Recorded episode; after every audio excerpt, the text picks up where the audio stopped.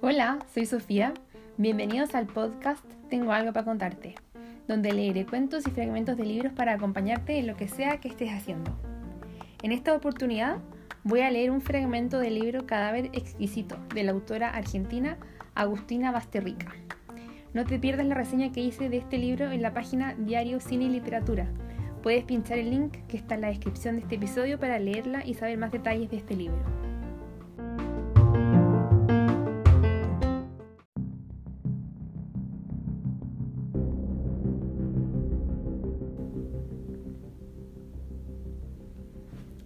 Media res, aturdidor, línea de sacrificio, baño de aspersión.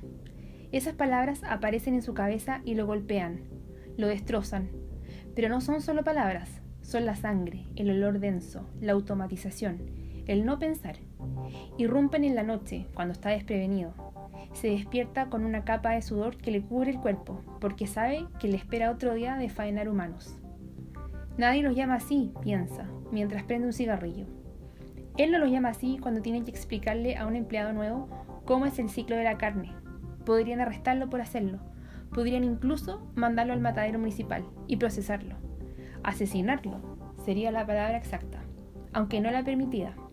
Mientras se saca la remera empapada, trata de despejar la idea persistente de que son eso, humanos, criados para ser animales comestibles. Va a la heladera y se sirve agua helada. La toma despacio, su cerebro le advierte que hay palabras que encubren el mundo. Hay palabras que son convenientes, higiénicas, legales. Abre la ventana. El calor lo sofoca. Se queda fumando mientras respira el aire quieto de la noche. Con las vacas y los cerdos era fácil. Era un oficio prendido en el frigorífico El Ciprés, el frigorífico de su padre, su herencia.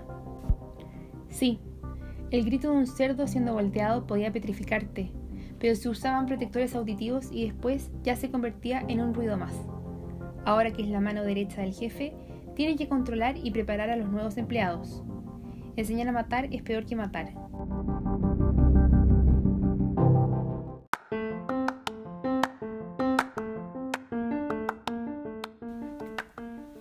Muchas gracias por escucharme.